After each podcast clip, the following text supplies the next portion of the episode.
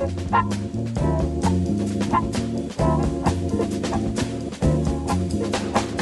Começamos? Começamos, vamos lá. Então esse é o nosso primeiro programa. Pode ideias. Pode, Pode ideias. ideias, nosso primeiro programa. Sejam bem-vindos. Pois é, e que ainda não é um podcast, porque pelo conceito de podcast você tem que ter assinatura. Esse é um que um, é um audioblog, será? Mas a ideia é fazer virar um podcast. Então você aí que tá ouvindo a gente, você comenta aí, dá suas dicas e a ideia é fazer isso virar um podcast. Quem somos nós então? Bom, eu sou Raquel Rodrigues, é, sou formada em Educação Física, fiz MBA em Administração, Gestão. Faz artesanato na pracinha. Fico vendo da minha arte.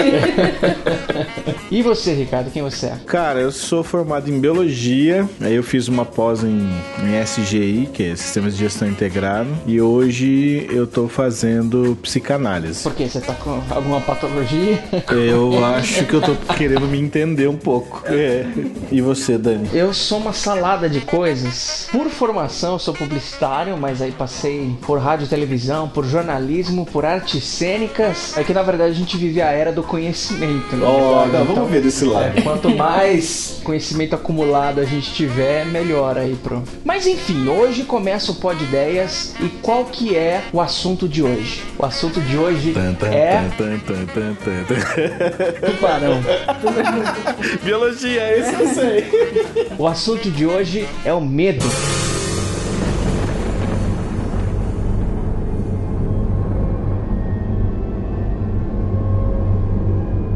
Só que antes da gente começar a discutir o que que é medo, Mas eu quero falar um negócio. É. É. interessante, a Raquel falou de medo de tubarão. Cara, eu não tenho medo de tubarão. Pra mim é um fascínio. Eu morro de vontade de mergulhar e ver tubarão. boa sorte. É, cara. Quando eu mergulhei algumas vezes com alguns amigos meus, teve uma oportunidade onde o meu amigo viu, subiu, eu fui ver o que que era, ele falou tubarão, eu mergulhei pra ver. E ele foi correr pra fora da água, né? E é uma coisa interessante, cara, que eu percebi em relação a medo, né? O medo ele é bem subjetivo também, né? Ele tem uma, um significado maior pra algumas pessoas e pra outras pessoas é, às vezes é um fascínio, né? Às vezes, poxa, ele atrai ao invés de repelir, sei lá. Bom, é, existem várias formas então de nós encararmos esse medo, né? Desde pânico paralisante até o fascínio por histórias de terror e as coisas que a gente não consegue ver. Aí o nosso imaginário dá asas a todo tipo de história, né? Em alguns casos até alucinações. Mas eu acho que antes de mais nada é importante a gente definir então o que, que é o medo. Será que a gente consegue Cara, medo. Medo é um, é, um, é um sentimento que a pessoa tem que nela pode causar algumas, sei lá, algumas reações, né? Se a gente for pegar alguns tipos de medo, vamos pegar o medo de, de filme de terror, que a pessoa ela assiste aquilo, as imagens ficam na cabeça dela, e depois ela tem medo de fazer alguma, assim, de tomar algumas ações. O medo é um sentimento paralisante da pessoa que faz com que ela se sinta acuada, ansiosa e até preocupação é o medo. É o medo, você fica preocupado, medo de alguma coisa de errado acontecer lá na frente, ou alguma coisa somente acontecer.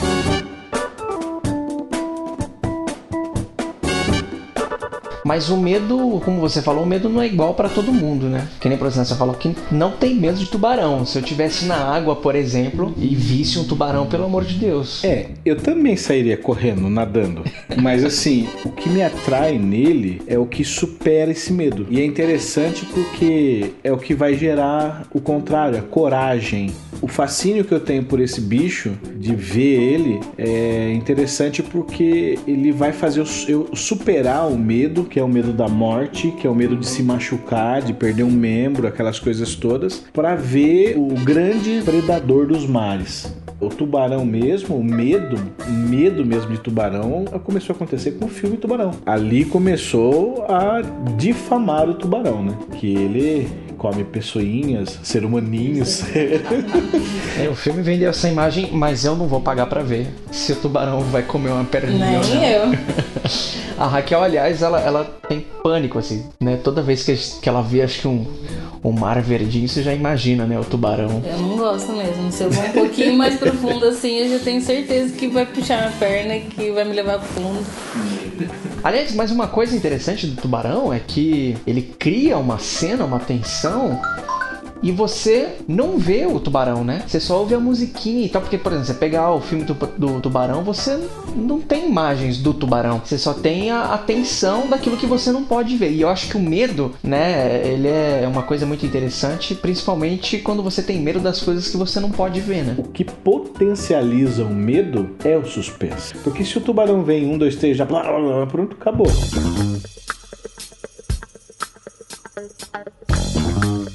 Quando eu estudava os ataques de tubarão na faculdade e na grande maioria das vezes dá a impressão assim, ou que ele experimenta, não gosta, mordidinha, não né? gosta, né? Vou dar uma mordidinha aqui só pra ver.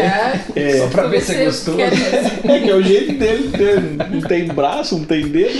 E daí a pessoa, aí sim, ela sentiu a dor, aí é o desespero. E é interessante, quando você não tem esse suspense que quer te paralisar antes de você tomar uma ação, quando o tubarão ele vem ele ataca, a pessoa se debate. Isso é uma das coisas que o tubarão que afasta o tubarão, porque tem algumas, tem duas, duas localizações bem sensíveis do tubarão. Primeiro é o focinho dele, ele tem umas, eu esqueci alguns órgãos bem sensitivos ali que se você bater você pode machucar, ele pode ficar, em alguns casos ele fica até meio que sonolento ou hipnotizado pela quantidade de, de, de terminações nervosas que tem ali.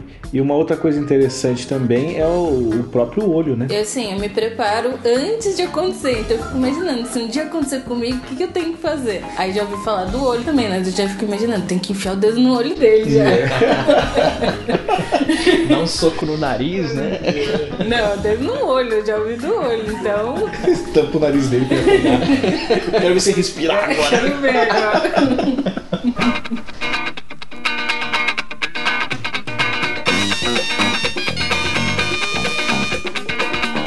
Bom, e aquele medo que fascina a gente, né? Porque, por exemplo, a gente gosta, tirando a Raquel, de.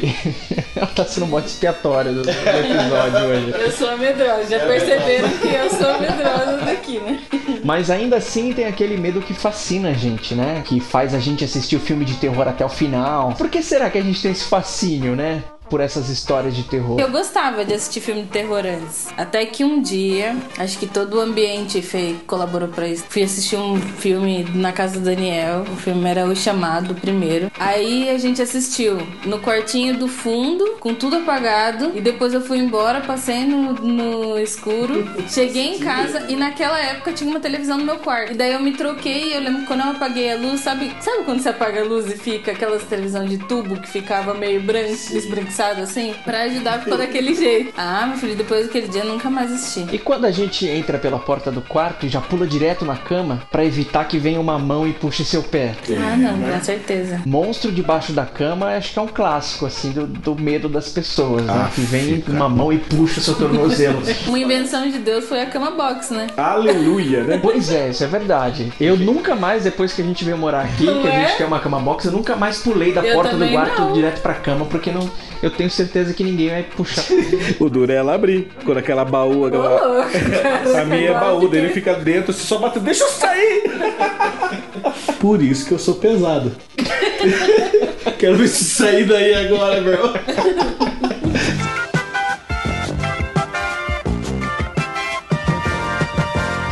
Não sei em que lugar aí que a gente gosta tanto de histórias de terror, né? Isso de qualquer história, né? Não só de terror. Quando a gente assiste um filme, por exemplo, acontece a questão da, da empatia, que você acaba se colocando no lugar daquele personagem e tal.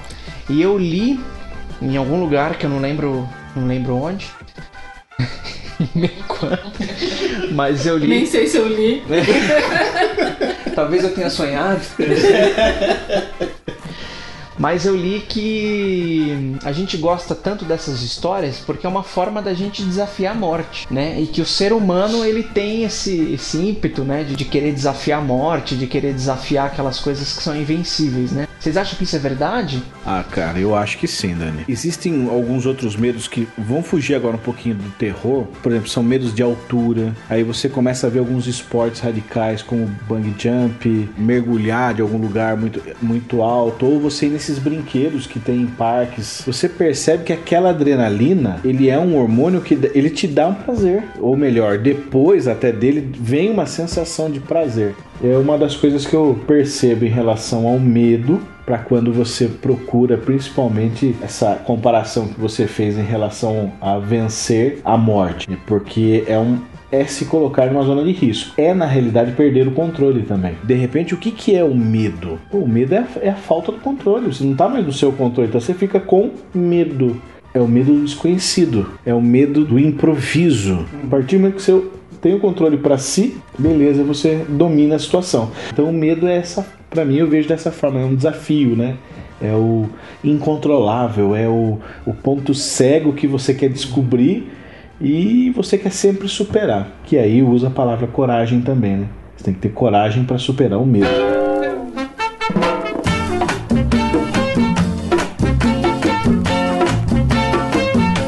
Tem uma situação de medo que o ser humano ele pode passar, que é aquela cadeia básica da teoria de Maslow, onde tem aquela pirâmide, né, das necessidades humanas e lá embaixo tá é, necessidades fisiológicas, é, você tem a outra que é parte de segurança, moradia. Conforme você vai perdendo aquilo, se o governo deixa de oferecer agora o básico para subsistência, aí existe uma revolta. Você se sentiu acuado e agora você vai começar a atacar. Poxa, você não tem mais condições de manter a sua condição, a sua qualidade de vida. Aquilo assusta. Para quem tem filho, isso assusta. Tanto que o cinema ele se apropriou disso, né? Eu até brinco com a Raquel que fala que, meu, que a história de zumbi é uma coisa idiota, né? Um argumento péssimo, assim. Que, que coisa mais besta.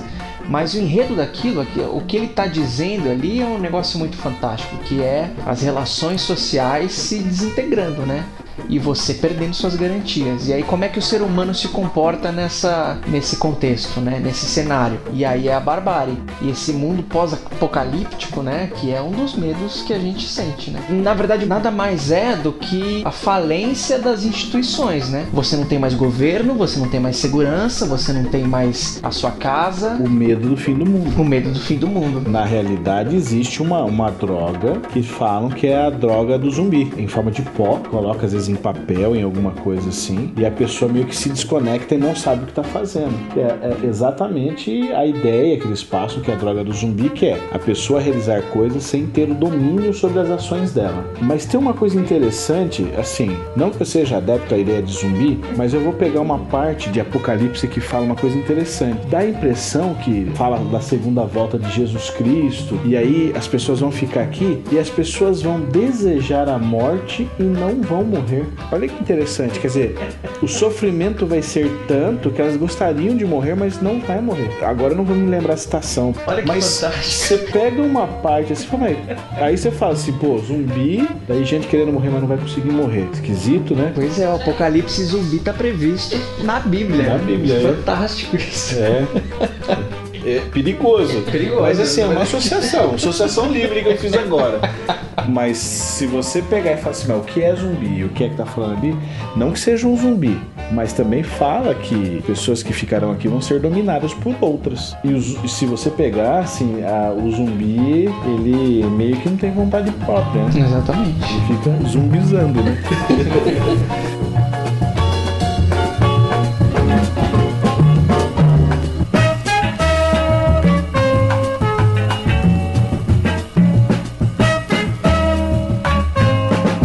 minha avó, por exemplo, ela jurava que via um saci. E ela morava no sítio e tal. E o saci dava nó na crina dos cavalos, né? É, essa é uma As lendas antiga. elas surgem talvez a partir desse desconhecido, né? A nossa avó também falava. No final dos anos 90, aqui na região de Sorocaba, por exemplo, surgiu o chupa-cabra, que eu não sei o que que era, ninguém consegue explicar aquilo, o que que era aquilo hoje, mas eram vários animais que, né, que surgiam mortos, né, nas fazendas e tal, sem uma gota de sangue. E ninguém sabia explicar o que que era aquilo. Saiu até uma matéria no Fantástico, né? Aliás, eu, eu tinha um pânico daquilo, era um quadro do Fantástico, não lembro, que chamava Isso é um Mistério. Isso é um mistério. Exatamente. E aí tinha a locução do. daquele cara. Cid Moreira. Cid Moreira. E eu tinha um pânico daquilo, porque eu não via né? Eu ouvia as histórias, eu não tava vendo as imagens, né? E eu lembro da história do chupacabra que era aqui do lado. E é uma coisa bem atual, né? É você, atual. Falou, você falou do Saci. O Saci tá lá na época da nossa avó. O chupacabra foi da nossa época. E aterrorizou muita gente, Sim, né? até hoje quando eu vou viajar, se eu vou viajar à noite e a gente passa às vezes do lado de algum lugar que é só uma mata, assim, sabe quando você fica olhando, você... eu falo, ai meu Deus do céu, só falta eu ver um zóio vermelho no meio do negócio do chupacabra.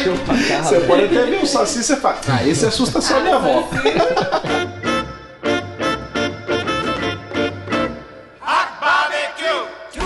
Eu lembro que quando eu assisti o Jurassic Park, que eu também tinha medo, fiquei com medo, mas era aquele medo que eu superava. Eu morria de medo de alguém achar um mosquito que tivesse o sangue do dinossauro, eles conseguissem fazer o dinossauro novamente. E quando chovia muito forte, e eu lembrava da cena do, do T-Rex correndo assim, né? Tipo na chuva. E eu jurava que ia aparecer um, um dinossauro ali.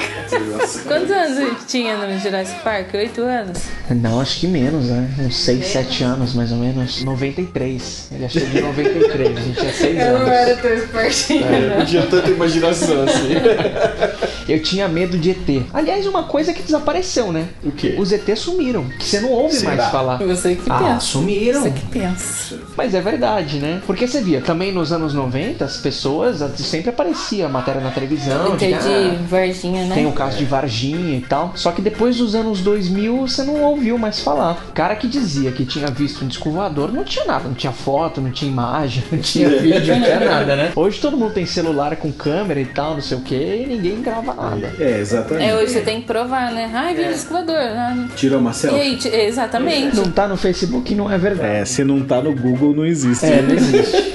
Esqueça. Mais ou menos por aí.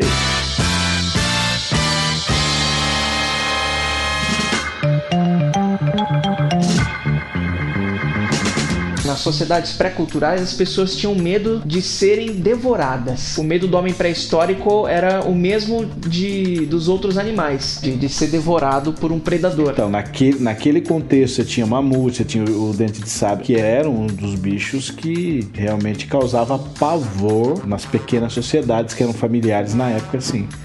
Mas eles tinham muito medo mesmo da- dessa parte de ser devorado. E tem uma coisa também, assim, a cultura medicinal lá nos ancestrais, no passados, não era tão evidente. Então, se você fosse contaminado, uma mordida, alguma coisa, você poderia morrer por infecção. Na realidade, o conhecimento ele foi sendo muito lentamente gradual para superar esse tipo de medo e partir para um próximo medo, né? E o próximo medo aqui é no início da cultura, quando o homem ele começa a deixar o seu legado, né, com as pinturas rupestres, isso há 100 mil anos antes de Cristo. E aí o homem ele passa a ter medo da noite, que ele começa a prever e evitar uns perigos que podem ser encontrados na noite, na chuva, no mar, né? E aí com o desenvolvimento da imaginação ele passa a temer os deuses, os demônios e os espíritos. Por que noite, né? Por que ter medo da noite? É muito mais fácil você imaginar as coisas com os olhos fechados do que com os olhos abertos. Na realidade, se você for ver, quando a gente está sonhando, nós estamos com os olhos fechados, a gente praticamente inibe um dos sentidos que mais a gente utiliza, que é a visão. Se você inibe de repente ele, você acaba fazendo com que os outros potencializem. Se você vai no meio do mato à noite, e por exemplo, que nem a gente que subia lá fazendo Ipanema, fazia pesquisa na época, tudo, você é um breu, você não enxerga nada, você não enxerga um palmo na, na- na sua frente com o olho aberto. É muito escuro. A sua visão não serve de nada. Naquela época lá, né, que é muito também é, é antigo, você é 100 mil anos, você falou? 100 mil anos antes de Cristo. Antes de Cristo, não sei se é exatamente nessa época, mas quando o homem começou a dominar o fogo, então ele fazia fogueiras e ali ele usava até o fogo para se defender à noite. Só que você imagine assim, aquele fogo dava uma iluminação e uma visão turva, né? Então, uma árvore que fizesse Pronto, aquilo ali falou, ah, Ainda bem que a gente tá gravando esse episódio com a luz acesa, aliás. já que se a gente apagar, será que não ia dar mais imaginação pra nós? Quero fazer o teste, não. Não, a gente só tá pra comentar, né? Não é, É, pra. sentir o medo, né? Até porque esse é o programa piloto, né? A gente tem que durar aí. Bom, e aí com o surgimento das civilizações há 3.500 anos antes de Cristo, a sociedade ela passou a ter medo dos bárbaros, né? Que eram aquelas pessoas que vinham vinham de fora, porque daí começou disputa por terra. E aí eles começaram a ter medo de outras civilizações. Na Idade Média, né, as pessoas tinham medo das bruxas. E a Igreja Católica ela promove pela primeira vez o medo do fogo do inferno e do, do apocalipse. Foi nessa justamente nessa época que surgiram as histórias de vampiro. As pessoas começavam a ter medo disso assim. É, aí já começava a criar as lendas que chegam até hoje. E é interessante nesse momento porque tem um contexto assim: quem é o vampiro ou Drácula? Ah, é, é o príncipe das trevas, ligado à noite. Então você começa já a ver um contexto mais é, voltado para uma base cultural de toda uma civilização, no, no caso europeia, cristã. Então você pega o que? Tudo que é contra o cristianismo vem do mal, vem do maligno. Então, aquilo ali ele acaba indo de encontro com a crença. As lendas aconteciam normalmente à noite e tem uma coisa interessante não sei nessa época, mas a gente lembra que se assiste filme de terror ou algumas coisas assim, quando o relógio bate à meia-noite, aí as coisas começam a acontecer, né? É. Então, assim, tem uma associação com o maligno, com assim a hora mais escura, com uhum. o, o contrário da luz, são as trevas. Então você vê que tem uma base cristã que na época dos templários, que eles caçavam de repente pessoas hereges, né? Que eram hereges em relação à cultura que eles acreditavam. Uhum.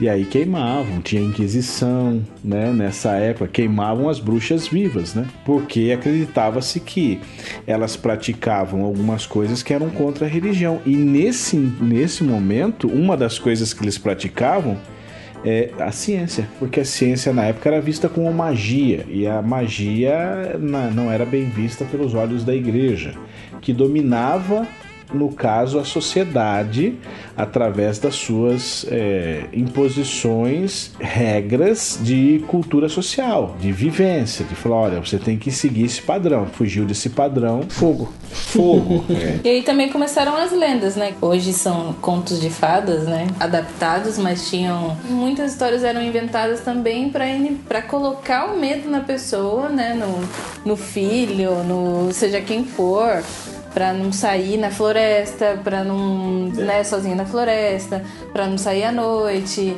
para não aceitar maçã de estranho. É.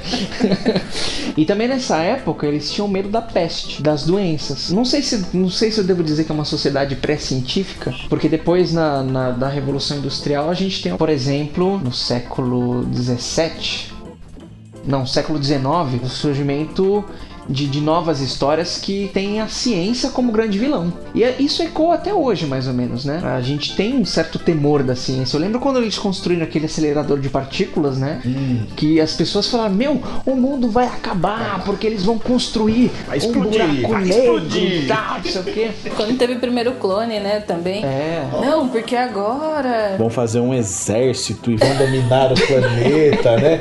Falei, é um exército de ovelha, né? Não, e você não ouve mais falar sobre isso, né? Tipo, você... Por quê? Bateram muito em cima daquilo. E outra coisa que a Kel falou também em relação à informação, né? Antigamente não se tinha informação tão fácil. Ela demorava para chegar e chegava normalmente em forma de lenda. Uhum. E era o telefone sem fio, né? Em 1831 surgiu a história do Frankenstein. E ele mostra o primeiro monstro construído pelo homem. E aí, pela primeira vez, a ciência passa a fazer parte dos nossos temores. Depois das bombas atômicas de Hiroshima e Nagasaki, o homem passa a temer o holocausto nuclear. E aí cria-se né, a consciência de que a ciência realmente pode acabar com a humanidade. E até hoje, assim, né? É. Na realidade, se você observar, eu não sei se foi a semana passada que a Coreia do Norte fez um teste nuclear. Ela fez um teste para mostrar o poderio. Ele não respeita nenhuma resolução da ONU, ele não está nem aí. E assim, as pessoas estão, os países, né, estão tentando fazer ali alguns cortes para forçar ele a desistir das ideias de investir em bombas atômicas ou um poderio bélico baseado nesse, nesse contexto atômico. E é um medo tão grande porque a população que está ali, a Coreia do Sul, a Coreia do Sul, Japão, o pessoal que está ali do lado dele vive em constante alerta. Em 1973, O Exorcista. Aliás, é um filme pesado, né? Pesado. É, existem lendas que, de, que, de que as pessoas Trabalharam. que trabalharam tiveram mortes terríveis, né? E realmente você vê, assim, é pesado. É pesado, esse filme, a é maneira como pesado. ele apresenta o mal ali é, é quase relativo à apresentação do, do sofrimento que fala-se que vai ter no inferno, porque a maneira como ele, como ele judia, abusa e faz a maldade com as pessoas é, é uma de uma forma terrível. Porque um filme de terror, ele tem limites, né? Por mais cruel que ele seja, por mais violento que ele seja, ele tem alguns limites que, que ok, você não vai ultrapassar essa linha. E eu acho que o, o Exorcista é um filme que ultrapassa, né? Essa. E é, é terrível.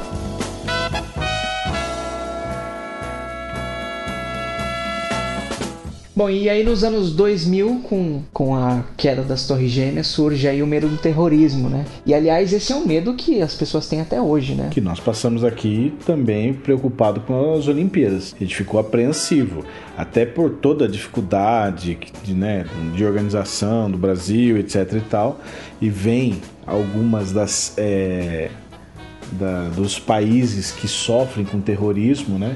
E a preocupação realmente era de que os terroristas viessem para cá e quisessem fazer alguma soltar uma bomba, querer prejudicar alguém, né? É, apareceu alguns algumas pessoas que foram pegas pela polícia, não sei, pela investigação brasileira, mas coisa muito Eu vi que foram soltas acho que essa semana, O né? cara que quis comprar uma arma pela internet, né? Muito inteligente. né? terrorista brasileiro, né?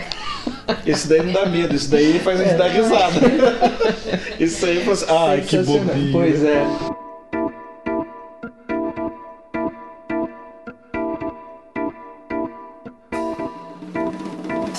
A humanidade evoluiu aqui essa questão do medo e assim, pessoalmente a gente também evolui, E né? a gente não deixa de ter medo, né? Só mudam-se os medos, né? Alguns persistem. Por exemplo, às vezes medo escuro. Às vezes você tem desde criança e você leva isso pra vida inteira. Você não consegue elaborar isso, trabalhar isso. Mas tem alguns que surgem depois de adultos. Como, por exemplo, existe um medo, toda essa crise econômica, política que acabou acontecendo, gerando milhares de desempregados, né? Poxa, hoje o medo de você ficar desempregado é uma coisa de adulto. Às vezes leva a pessoa até o suicídio. E a gente sabe que algumas pessoas tomaram essas decisões porque não superaram o medo. O medo foi tão grande que é, o medo de viver esta situação, ele decidiu tirar a vida dele mesmo.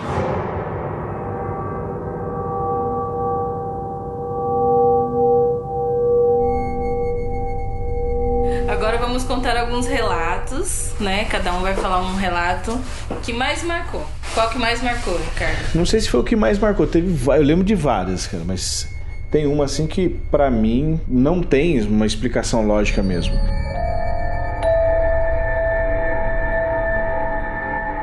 Eu estudei num colégio de sistema internato, no meio de uma fazenda, era um colégio agrícola, e lá eu, no meu quarto, né, tinha algumas pessoas que mexiam com ou com magia ou com, sei lá, espíritos, alguma coisa assim. Então, ali ele pegou, por exemplo, na biblioteca, não sei por que tinha um determinado livro de magia negra na biblioteca, onde no final daquele livro fala que se você lesse 10 vezes aquele livro, você entregava sua alma pro diabo. Lógico, a gente pelo menos foi ler uma vez, né, Flávio? Uma vez a gente lê. Nove e É, meia. é. Eu não li nem tudo, assim, eu comecei a ver, assim, falando, "Não, esse negócio não é pra mim. Mas o cara lá leu, entendeu? E cara, eu não sei se é imaginação, não sei o que, mas aconteceu algumas coisas ali sim. Algumas coisas que não tem explicação.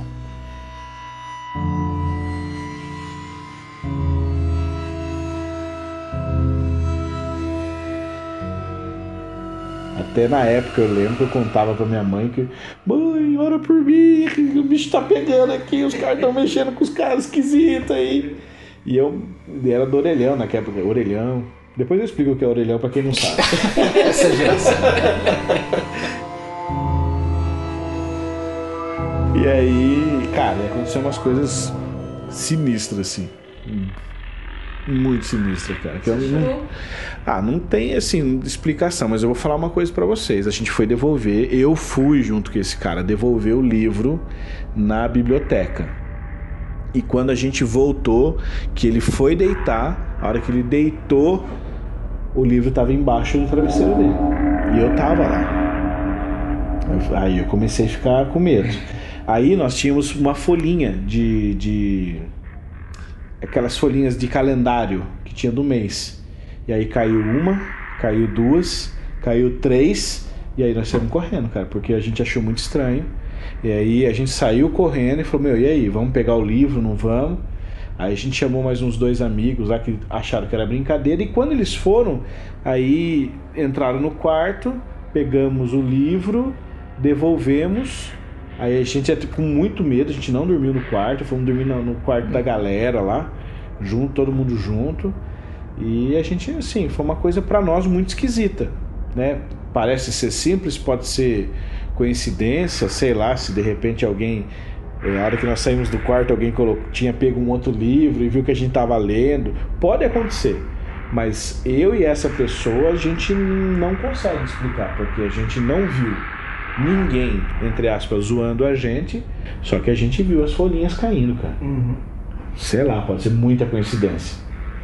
E só que assim, era, era um livro né, do São Cipriano que ensinava a fazer alguns tipos de magia.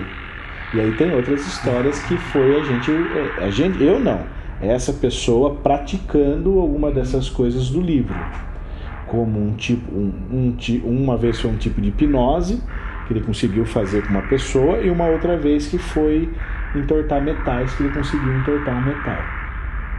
E assim, essa foi uma das, tem bastante. Mas só vou contar essa só. Tem uma que é pior do que essa mesmo, que é isso daí. Eu tive que ligar para minha mãe eu falo que eu tenho que ligar para minha mãe, porque minha mãe na época era bem religiosa, estava na frente da oração na igreja, então eu corria para ela, né? E naquela época lá era meio. Era muito medroso, cara. E você tem histórias? Ah, tem também bastante. Mas a que, que mais marcou, assim, acho que. Não lembro quantos anos eu tinha, se eu tinha uns 10, 11 anos.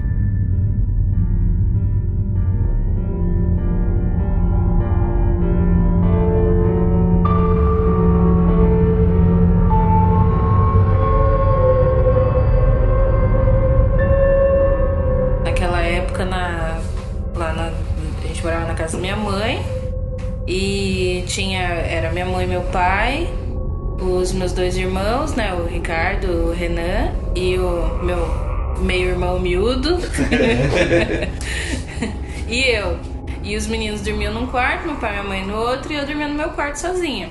E eu não gostava, assim, não, tem, não tenho medo de escuro, assim, mas naquela época eu não gostava de dormir no escuro, gostava da luz do corredor. O meu irmão Ricardo e o miúdo faziam faculdade naquela época, eles chegavam tarde, às vezes, né? Então sempre estava acostumado com aquilo. E eu acho que às vezes eu até deixava a porta aberta porque a gente gostava daquela bagunça, né? Então eu queria ouvir, saber que hora que ele chegava.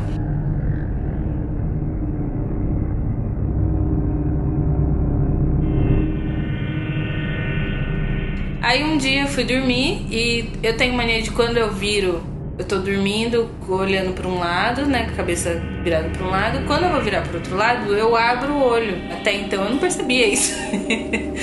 e daí é, naquele dia eu dormi é, virada para a parede, né, na minha cama e a porta do outro lado. Aí quando eu fui virar no meio da noite pro outro lado, eu vi um vulto no corredor, um, né, uma, um, um vulto assim todo preto. E aí quando eu virei, eu vi esse vulto, a primeira pessoa que eu pensei, foi é o Ricardo, né? Aí. E o vulto veio na direção do. do parecia que o vulto tava passando na, na, no corredor. E quando eu virei, parecia que ele percebeu, percebeu que eu olhei e veio na direção do meu quarto. Eita! Pra porta, assim. E eu arregalei o olho já, né? Eu falei, putz, eu, eu falei, é o Ricardo. Eu perguntei, né? Ricardo? É, não respondeu. Miúdo? Não respondeu.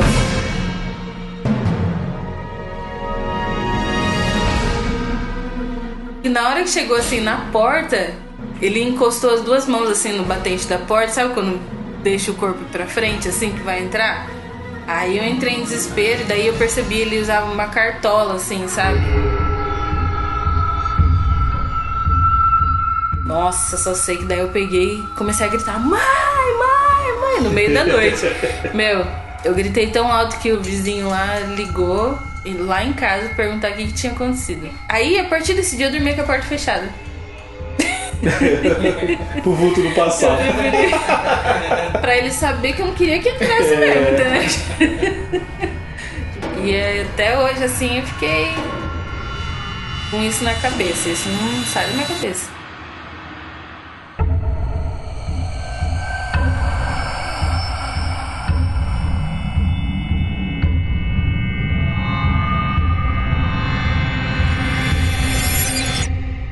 A minha história ela aconteceu no acampamento que, que foi da igreja e assim, como era um retiro espiritual, as pessoas elas tinham o hábito de não usar o telefone celular, né? Então quem estava ali organizando recolhia os celulares das pessoas, né, e deixava guardadinho ali na cozinha. Ali com a gente tinha um um rapaz que ele tinha problema com drogas e tal, não sei o que. Então acho que numa noite ele tava com abstinência, tava, sei lá, com alguma coisa. Ele ele teve a sensação de que alguém viria, que alguém tava vindo e tentando enforcar ele, né? E ele acordou no meio da madrugada gritando e tal, não sei o que.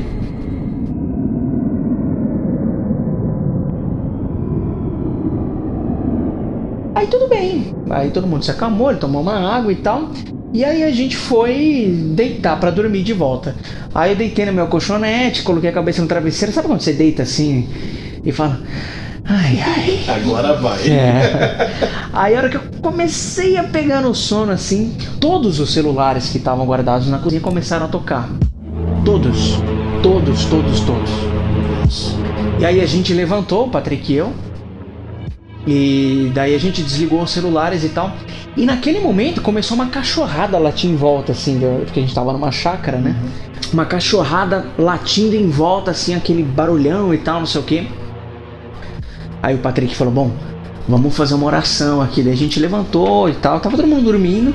A gente começou a fazer uma oração pelas pessoas que estavam ali e tal, não sei o que. Aí beleza. Daí tudo se acalmou, né? Eu falei: Bom, então acho que acabou. Vamos dormir. Aí eu deitei no meu colchonetezinho de novo, né? Deitei a cabeça no travesseiro e deu tempo de falar. Ai, ai.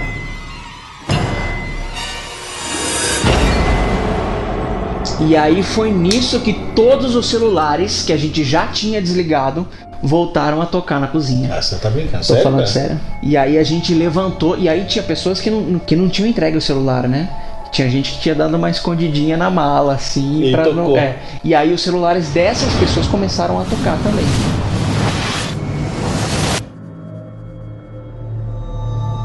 E aí acho que a gente levantou assim, já tudo arrepiado. Falei, meu Deus do céu. Né? E aí toda essa cachorrada de novo latindo e tal, não sei o que. E tinha um gato miando no, no- do lado de fora da chácara. né? Aí o Patrick levantou assim, abriu a porta e saiu pra fora. Falei, o cara tá maluco, onde o cara vai? Daí a gente foi lá, a gente desligou de novo todos os celulares e tal. Algumas pessoas acordaram, né? Aí na hora que o Patrick saiu assim da- do, salão onde a gente tava dormindo, eu fui atrás. E aí do outro lado da chácara disparou o alarme de um carro. E só que assim, você tinha que passar no meio de uma escuridão assim, né? Pra chegar nesse carro que tava tocando. Aí eu fui atrás dele e aí, assim, pra nós deu a entender que tava tendo um acampamento numa chácara lá embaixo também, né? E tá uma gritaria lá, tal, não sei o que. Aí depois que tocou o alarme do carro, a gente foi lá ver e tal, não tinha nada no carro, não tinha ninguém ali perto. Aí quando acalmou, né, a gente ficou um tempão acordado. Aí a gente, por fim, a gente decidiu ir dormir, né? Aí eu deitei no meu colchonetezinho, coloquei minha cabeça no travesseiro, disse, ai, ai. e aí a gente dormiu. Só que daí na manhã seguinte, assim, algumas pessoas só que tinham acordado que, o que aconteceu? Tinha telefone tocando aqui, a gente queria dormir, uma barulheira e tal, não sei o que. A gente contou pra algumas pessoas, né, e ninguém acreditou.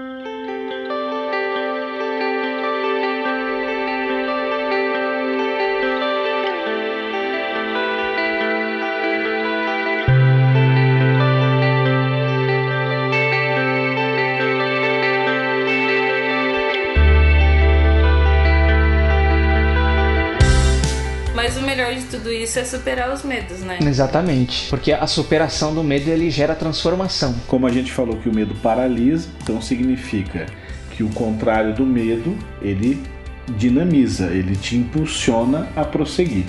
Então, se você não for, não querer descobrir, não for para cima e não é, se movimentar, você nunca vai saber a real razão do que por, por que você tem esse medo. E quando você descobre, aí você trata, elabora, pensa, reflete, raciocina, deixa lógico e sai do campo da emocional e vai para a razão e a razão é controlável. Enquanto está do outro lado do cérebro, do lado direito, emoção. Então ali é um sentimento, é, é sensitivo. Aí quando passa para a razão é lógico, então dentro de uma lógica eu consigo saber o que as probabilidades do que pode acontecer ou não.